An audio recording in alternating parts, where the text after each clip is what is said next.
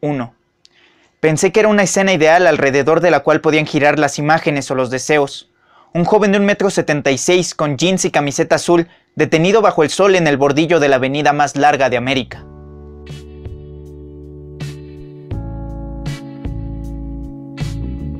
Hola, bienvenido de nueva cuenta a mi canal Jaque Books. El día de hoy te hablaré acerca del libro El espíritu de la ciencia ficción de Roberto Bolaño, este libro fue presentado en el año de 2016 en la Feria Internacional del Libro de Guadalajara y fue escrita por Roberto Bolaño, eh, más bien la terminó de escribir en el año de 1984, pero fue presentada hasta el 2016 ya que Alfaguara logró obtener todos los derechos sobre la obra de Roberto Bolaño y presentar este libro que estaba inédito. ¿En dónde se desarrolla toda la historia? ¿Quiénes son los personajes principales? ¿Y cómo está dividida la obra? Bueno, la historia se desarrolla en la Ciudad de México.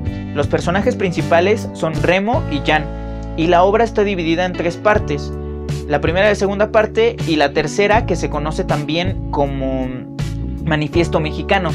Esta parte, la de Manifiesto Mexicano, fue introducida en, posteriormente, posteriormente en un libro titulado La Universidad Desconocida. El libro, dentro de cada una de las partes, también se divide en tres historias diferentes.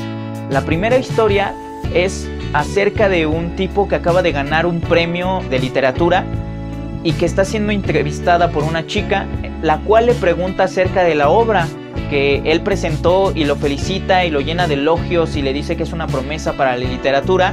Y este sujeto como que muy escéptico le empieza a comentar que, que, no, pues que él no es como mucho acerca de la literatura y que lo único que hizo fue presentar una obra que le costó muchísimo trabajo.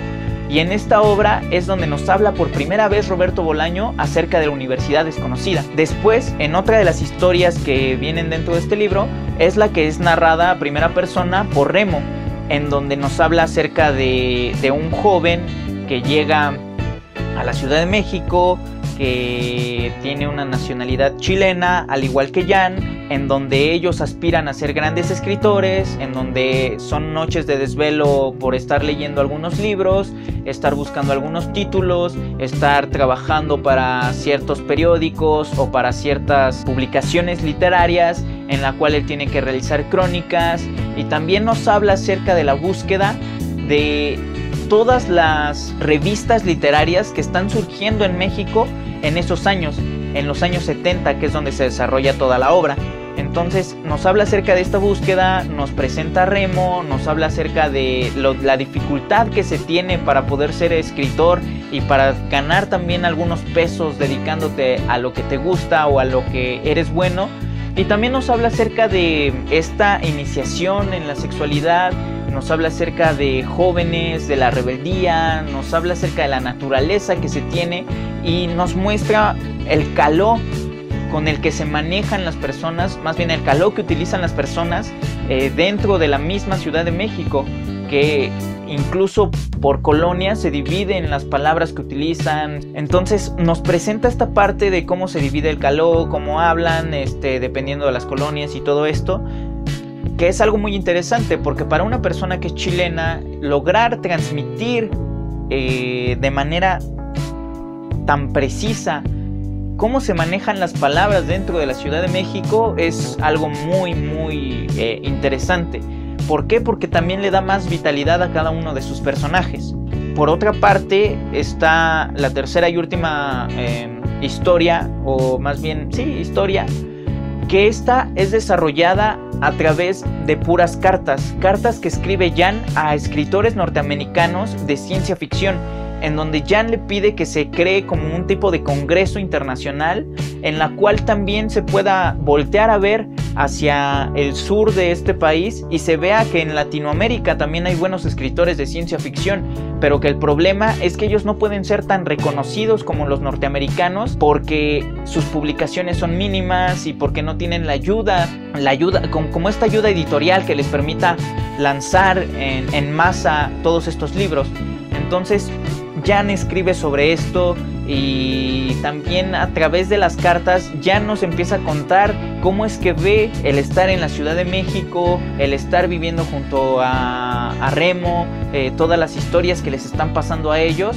Entonces ahí es donde nos lo, nos lo relata.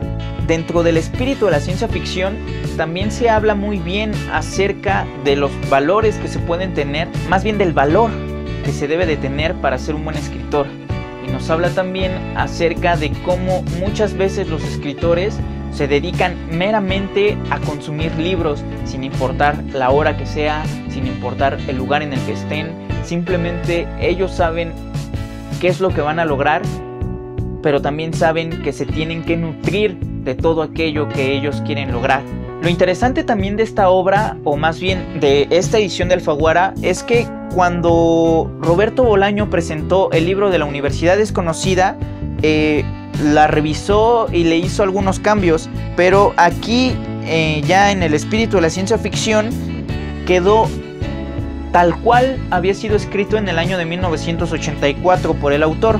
Y lo otro es que este libro ya forma parte de lo que se conoce como la trilogía mexicana de Roberto Bolaño, en donde está El espíritu de la ciencia ficción, Los detectives salvajes y 2666. Esta edición también tiene apuntes de Roberto Bolaño dentro de la escritura del espíritu de la ciencia ficción, en donde tiene los escritos o manuscritos de, la obra eh, en originales y donde viene también cómo era que Roberto Bolaño eh, editaba toda, toda su obra y cómo era que él ya una vez escrito el argumento y escrito todo, decidía cómo era que se iban a separar o a dividir cada una de las historias dentro del libro.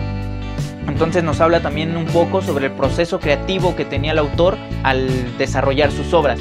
Te invito a que leas El espíritu de la ciencia ficción y me digas qué te parece y si has leído algo más sobre el autor, también me comentes qué te ha parecido su obra en general. Si te gustó el video, ya sabes que puedes darle manita arriba y compartirlo con tus amigos en tus redes sociales. Puedes seguirme también a mí en mis redes sociales y sabes que nos estaremos viendo en una próxima ocasión. Bye.